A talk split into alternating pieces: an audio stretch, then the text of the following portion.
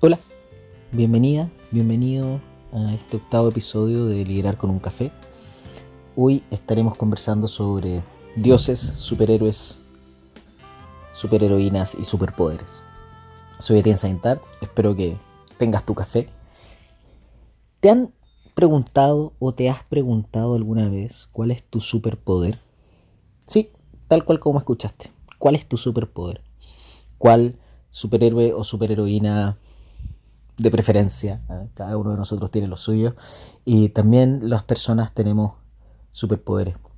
Podemos remontarnos a la antigua Grecia o a la Roma antigua, si tú quieres.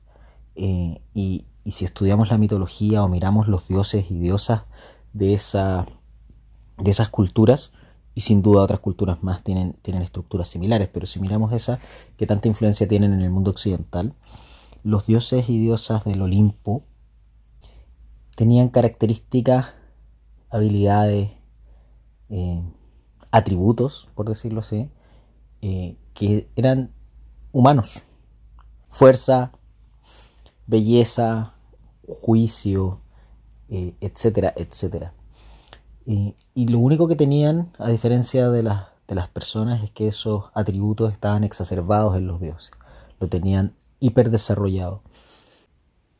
Hoy día, en el siglo XXI, al mirar los superhéroes de los cómics, las películas, etc., me surge la misma reflexión. Los superhéroes, Capitán América, Superman, eh, cualquiera de los que, puedas seguir, eh, tienen características que todos los humanos tenemos y solo las tienen exacerbadas, solo las tienen hiperdesarrolladas. Y eso les permite ser superhéroes o superheroínas. Pero así como el Capitán América o cualquiera de los otros superhéroes tenía sus, tiene sus características, tú también tienes la tuya. Que rara vez lo llamamos superpoder, muchas veces lo llamamos fortaleza, habilidad. Pero vale la pena hacernos esa pregunta. ¿Cuál es tu superpoder? ¿Qué es aquello que podrías estar haciendo todo el día? ¿Qué es aquello que haces bien? ¿Qué disfrutas haciéndolo? Y que la comunidad, tu entorno, tu equipo, en fin, lo valora. Esa, ahí se esconden en esto que acabo de decir las tres componentes de una, de una fortaleza, según Marcus Buckingham y, y otros autores. Aquello que disfrutas, aquello que haces bien y aquello que la comunidad valora.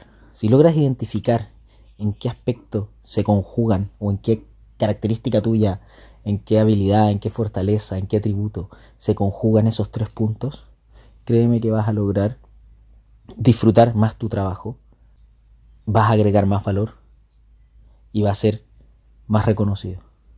Si logramos trabajar desde nuestras fortalezas, desde nuestro superpoder, la satisfacción con el trabajo, el vínculo con la tarea que desarrollamos aumenta. Y otras cosas más, respecto a el valor que agregamos y el reconocimiento que podemos obtener en torno a esa tarea que desarrollamos de muy buena manera. Entonces, la próxima vez que te pregunten por tu fortaleza, trata de vincularte con aquel superhéroe que admiras, con aquel dios del Olimpo que tenía alguna característica que te gustaría tener y decir, bueno, ¿cuál es mi superpoder? Y con ello empieza a encontrar formas hoy, en tu rol actual, en la tarea que desarrollas actualmente, que te permitan mostrarlo trabajarlo y aportar desde él. Muchas gracias por escuchar, un abrazo, hasta la próxima.